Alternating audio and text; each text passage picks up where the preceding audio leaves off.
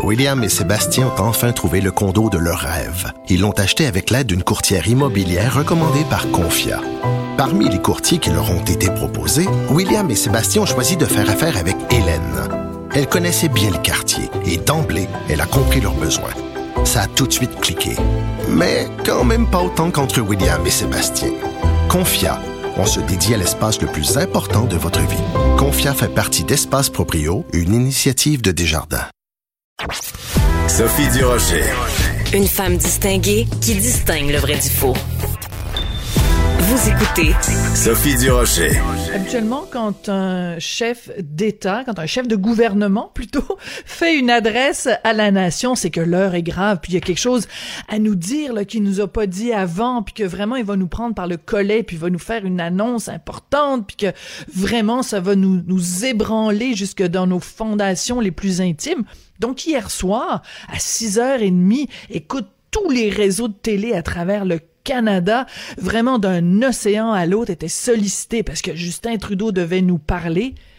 Pouette, pouette, pouette. Je suis très curieuse de savoir ce qu'en pense mon collègue Joseph Facal. Bonjour Joseph. Bonjour Sophie. Qu'as-tu pensé de ce discours à la nation qui avait plutôt l'air d'un pétard mouillé de la part de Justin Trudeau hier soir?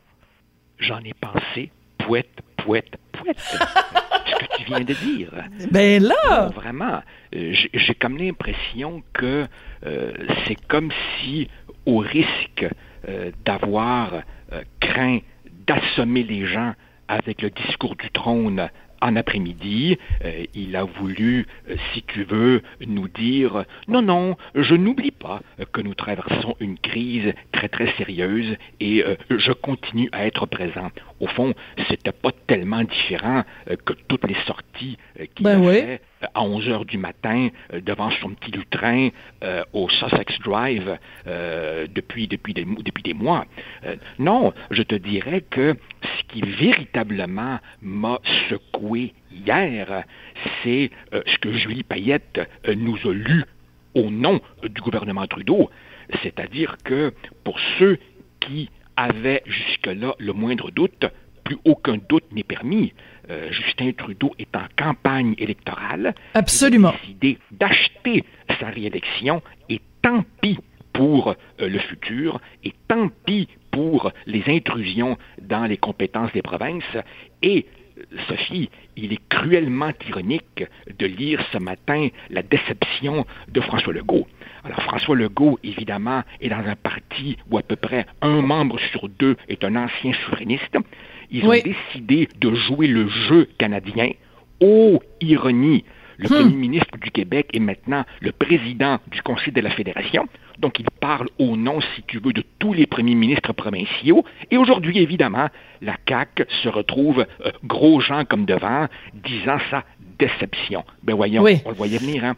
Mais je comprends quand tu dis l'ironie, c'est qu'en fait, quel meilleur moyen de d'être maître de sa propre destinée que de que de devenir autonome, de devenir indépendant. Si tu t'en remets au pouvoir à Ottawa, ne sois pas surpris si euh, papa euh, Trudeau, je veux dire papa Trudeau dans le sens pas pas le père mais le fils, mais je veux dire cette figure parentale euh, euh, s'immisce dans euh, ce qui normalement devrait être une prérogative euh, provinciale. Donc c'est un petit peu comme si il disait ben on a choisi de de rester, de continuer à habiter chez papa maman, puis on s'étonne que papa et maman nous disent euh, qu'il faut que tu sois rentré à la maison à 8 heures le soir là. Ben, exactement. C'est pas compliqué, tu sais. Il en va des peuples comme il en va euh, des individus. On se gouverne soi-même ou on est gouverné par d'autres. Voilà. À partir du moment où euh, M. Legault a choisi euh, le jeu euh, canadien, et jusqu'à un certain point, je peux comprendre, je peux comprendre beaucoup de souverainistes d'être amers, déçus, tristes, de chiquer la guenille, de se dire on y arrivera jamais. Bon, mais aussi, il faut comprendre que jouer le jeu du Canada, ben, c'est jouer le jeu d'un Voilà. régime de plus en plus centralisateur, surtout quand ce sont les libéraux, et c'est aussi, il faut bien le voir, gérer le déclin démographique des francophones au sein mhm. du Canada et forcément la perte d'influence qui en résulte. Euh, sur une question, par exemple, comme les transferts en santé, euh, je, te rappelle, euh, ainsi qu'à nos auditeurs, que les premiers ministres des provinces sont tous unanimes. Mhm. Ça n'empêche pas le gouvernement Trudeau de faire à sa tête. Avec ses grosses bottes. Mais oui, c'est ça. Ben puis de, de, piétiner, de piétiner justement ce consensus euh, des provinces. Écoute, euh, je voulais absolument t'entendre donc sur ce, ce discours poète poète poète de, de Justin Trudeau. Juste revenir. Je sais que les gens ont peut-être trouvé que c'est superficiel alors qu'on va parler d'apparence plutôt que de parler de contenu. Mais euh, il y a une chose qui m'a frappé dans ce discours à la nation de Justin Trudeau, c'est que euh, bon, comme tu le disais, tout, tout, depuis le début de la pandémie, il nous a fait ces, ces petits points de presse euh, à 11 heures où il lisait manifestement quelque chose qui avait été écrit, donc aucune spontanéité, aucun naturel. Et j'aurais pensé qu'hier, au moment justement de ce, de, où son avenir politique quand même était en jeu, parce que euh, si les, les partis votent contre son discours du trône, ben, il risque, on risque de se retrouver en élection. Donc il y avait quand même des enjeux importants. Et quand quand tu dis je vais faire un discours à la nation, toutes les stations de télé vont diffuser mon discours, je pense que ça aurait été le temps justement de laisser les, textes déjà écrits et de nous parler dans le blanc des yeux. Je trouve qu'il y a une opportunité manquée là de la part de Justin Trudeau. Est-ce que tu es d'accord avec moi? Oui. Écoute, Sophie, on a beaucoup ironisé sur le fait que euh, Justin Trudeau accède en 2015 à la fonction de Premier ministre du Canada en étant probablement l'un des moins préparés de toute notre mhm. histoire à assumer cette fonction. Et on a souvent dit, euh, s'il s'était appelé Justin Tremblay plutôt que Justin Trudeau, jamais il n'aurait été Premier ministre. Et nous avons beaucoup ironisé, rappelle-toi, sur le fait qu'il a longtemps été euh, moniteur de planche à neige et prof de théâtre dans une école secondaire. Eh bien, moi, pour un prof de théâtre, je le trouve fort mauvais. Très mauvais? Ben oui, mais c'est drôle. Je me suis fait la même réflexion hier. Oui. Il manque totalement de spontanéité. Il a l'air d'un automate et même même quand il verse des larmes devant les pensionnats autochtones, je cherche le bouton on.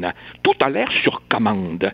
Euh, euh, et, à la limite, à la limite, quelqu'un comme, comme François Legault, qui, d'une certaine manière, la joue modeste, la joue empathique, la joue père de famille, la joue bon québécois, ben, d'une certaine manière, il dégage, malgré toutes les critiques qu'on peut lui faire, une sincérité. Absolument. Une sincérité que je ne mm. sens pas du tout chez euh, Mr. Selfie. Oui, oh, Mr. Selfie. Ben oui, c'est parce que de ces temps-ci, il peut pas faire des selfies. Que veux-tu? Là, il faut garder le 2 mètres. Ça doit, je pense, ça doit le, le, le, traumatiser. Je pense qu'il est en choc post-traumatique. Mais euh, il y, a, y a juste un moment donné où il a voulu faire euh, son petit son petit euh, jeu de rôle en disant bon moi je suis comme vous. Tu sais, c'est quand il parlait en français. Puis à un moment donné, il dit au Canada, on se relève les manches puis on dit je suis capable. Écoute, la façon dont il a dit ça, je trouvais ça tellement condescendant t'es pas obligé de mal parler, t'es pas obligé de prendre ton gros accent euh, québécois pour euh, pour euh, pour revenir nous chercher nous les francophones. Je trouvais que ça ça sonnait faux, ça sonnait phony ballonné. écoute, c'était oui surtout de la part de quelqu'un qui euh, parle bilingue, c'est-à-dire ben oui. comme, comme, comme, comme, le, comme, le, comme le disait jadis Pierre Bourgault, qui lui parlait de Jean Chrétien, il dit c'est merveilleux avoir deux langues officielles. Il y a des gens qui les parlent les deux en même temps. On a, on a effectivement l'impression, en, en, écoutant Justin Trudeau, que ce sont souvent des, des, des mots français plaqués sur une syntaxe euh, souvent, souvent euh, anglophone. Mais bon, euh, d'une certaine manière, ce, qui, ce qui me frappe, enfin ce qui me frappe, la question qui me, qui me turlupine, c'est que les prochaines semaines, même les prochains mois, vont aussi être une sorte de test de mhm. la mémoire des Canadiens. C'est-à-dire qu'une fois qu'il aura évidemment arrosé le Canada de milliards, est-ce que les gens vont se rappeler, n'est-ce pas, de, du scandale We Charity, mhm. de SNC Lavalin, des vacances privées sur l'île de son ami Lagacan. Autrement dit, si tu veux, pour un gouvernement si prompt à faire la morale à la planète entière, ils ont eu l'élastique de l'éthique assez, assez, assez lousse, merci, si tu veux. En effet, tout à fait. C'est une très bonne question. C'est une très bonne question que tu poses et en effet, le scandale de We Charity ne faut jamais. Et c'est notre rôle, nous, comme journalistes, de taper sur le clou, de, de rappeler quand même, selon moi, un des pires scandales depuis le scandale des commandites, l'affaire We Charity. Vraiment, il faut pas que ce soit balayé sous le tapis par le gouvernement libéral. Écoute, je veux absolument, Joseph, te parler de ton texte de ce matin sur euh, Montréal. Écoute, vraiment, euh, c'est à n'y rien comprendre la déconnexion totale entre la mairesse de Montréal, Valérie Plante, et le terrain. On a l'impression qu'elle ne qu'elle ne, ne, ne connaît pas du tout la réalité et, et cet exode des gens dont tu parles dans ton dans ton texte de ce matin, des gens qui ne veulent plus mettre les pieds à Montréal parce que c'est devenu invivable. Écoute, Sophie, on a beaucoup ironisé euh, sur euh, la République du plateau et cette mm. espèce de, de faune un peu euh, bien pensante, bon chic, bon genre, qui n'a évidemment que la solidarité à la bouche, mais qui habite des beaux quartiers gentrifiés euh, desquels les pauvres euh, ont été euh, écartés et, qui, et qui évidemment aiment le vélo, l'écologie, toutes bonnes choses par ailleurs. Au fond, ce qui me frappe, c'est que c'est comme si Mme Plante gouvernait pour ceux qui l'ont élue c'est-à-dire une très mouvance très à gauche, type Québec solidaire, mais en réalité, pour faire vivre euh, une ville qui a des prétentions euh, de métropole, il faut un peu tout le monde. Et dans ce tout le monde, ben, il faut aussi les méchants banlieusards. Sophie, ce qu'on oublie beaucoup, c'est que Valérie mm-hmm. Plante, en plus d'être mairesse de Montréal, elle est la présidente de la communauté métropolitaine du Grand Montréal. Fait. Ça, ça mm-hmm. inclut également les affreuses couronnes dont bien des gens viennent travailler et magasiner à Montréal. Et ceux-là, évidemment, sont en train de repartir. Ceux-là, on a tout fait pour les écœurer. Les commerçants, évidemment, n'en peuvent plus. Et c'est comme si Mme Plante, belle au bois dormant, embrassée par je ne sais quel prince charmant, sortait finalement d'un long sommeil et découvrait que ça va mal à Montréal. Ben, donc, elle était où pendant tout ce temps-là? Mais, mais surtout, c'est que euh, tu ne peux pas gouverner une ville, euh, tu ne peux pas gérer une ville en pensant seulement aux gens qui y habitent. Il faut que tu tiennes compte de tous les gens qui y travaillent, qui viennent y faire des achats, qui viennent parfois de l'extérieur pour y mener leurs enfants qui vont à l'école.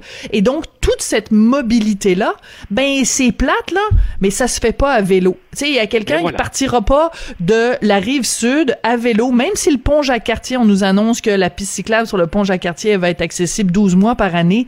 J'imagine pas quelqu'un partir de Brossard avec euh, ses deux enfants qui amènent à la garderie parce qu'il travaille au centre-ville de Montréal, puis qu'après ça, il a besoin d'aller faire des courses, puis qu'il va reprendre ses enfants à 5 heures pour les ramener puis traverser le pont Jacques-Cartier. Voyons, c'est pas réaliste, là. C'est complètement loufoque.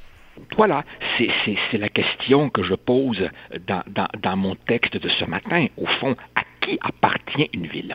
Est-ce qu'elle appartient à ceux qui y dorment ou est-ce qu'elle appartient à ceux qui la font vivre? Et si on pense qu'elle appartient à ceux qui la font vivre, eh bien, ça inclut les gens qui, ben oui, viennent y apporter une contribution économique. Et si ces gens-là ne reviennent plus, et si les chantiers n'en finissent plus, et si on écœure des commerçants, et si mm. les touristes, pour des raisons bien connues, bien compréhensibles, ne reviennent pas, ben à ce moment-là, il va se passer quoi? Ouais. Écoute, on, si tu, je sais pas si t'es promené récemment dans le centre-ville, on a l'impression d'être dans une ville fantôme. Euh, tu sais, comment ça s'appelle? Val-Jalbert. je sais pas si t'as déjà fait un tour à Val-Jalbert. Euh, écoute, c'est vraiment c'est une ville fantôme. Là, on a l'impression que ça a été complètement déserté. Euh, les restaurants ferment les uns après les autres. Les tours à bureaux sont, sont évidemment inoccupés ou occupés à, à 20% de leur capacité. Donc tout ce qui gravite autour de ça, tu sais, tu te promènes près du campus de, de l'université McGill évidemment, les étudiants euh, étudient à distance. Euh, donc, il y a plus toute cette foule qui fait la, la, la, le pouls vraiment du centre-ville. Puis, à la place, t'as des, des, des rues barrées, les travaux. Écoute, ça, ça n'en finit plus. C'est vraiment une, une écœurantite aiguë. Bien sûr, et, et, et je comprends parfaitement je comprends parfaitement que le télétravail euh, ne fait pas l'affaire de beaucoup de gens, mais à l'inverse, le télétravail est quelque chose que découvrent avec plaisir beaucoup de gens. Et je suis sûr, Sophie, qu'un tas d'entreprises sont en train de réaliser qu'elles sont à peu près aussi productives en gardant leur monde mhm. chez eux. Et donc, évidemment, il y aura des grands euh, propriétaires d'espaces à bureaux à Montréal qui vont se retrouver très bientôt avec des dizaines de milliers de pieds carrés inoccupés.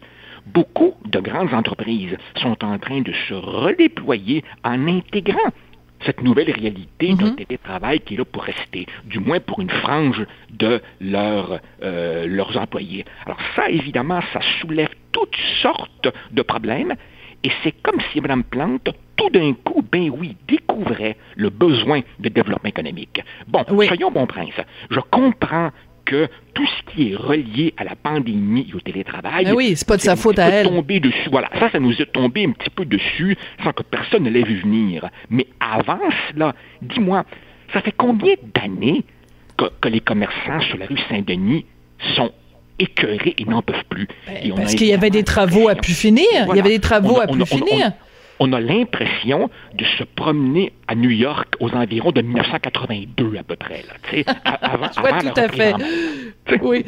Mais, mais c'est aussi que toute cette pandémie-là et, les conséquences que ça a, je trouve que ça va re, nous, nous forcer à redéfinir c'est quoi le centre d'une ville. Si le centre d'une ville, c'est là où il y a les tours à bureaux, les restaurants et les universités, mais que les trois, ces trois éléments-là se trouvent vidés, ben ça veut dire que le centre d'une ville, il va y en avoir six, il va y en avoir sept.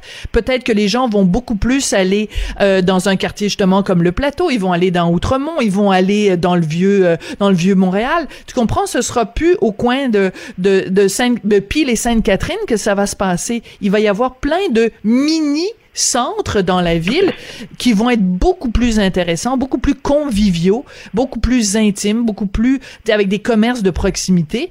Puis c'est peut-être ça le Montréal de demain. Mais si c'est ça le Montréal de demain, il faut qu'on y réfléchisse, puis qu'on y réfléchisse tout le monde ensemble.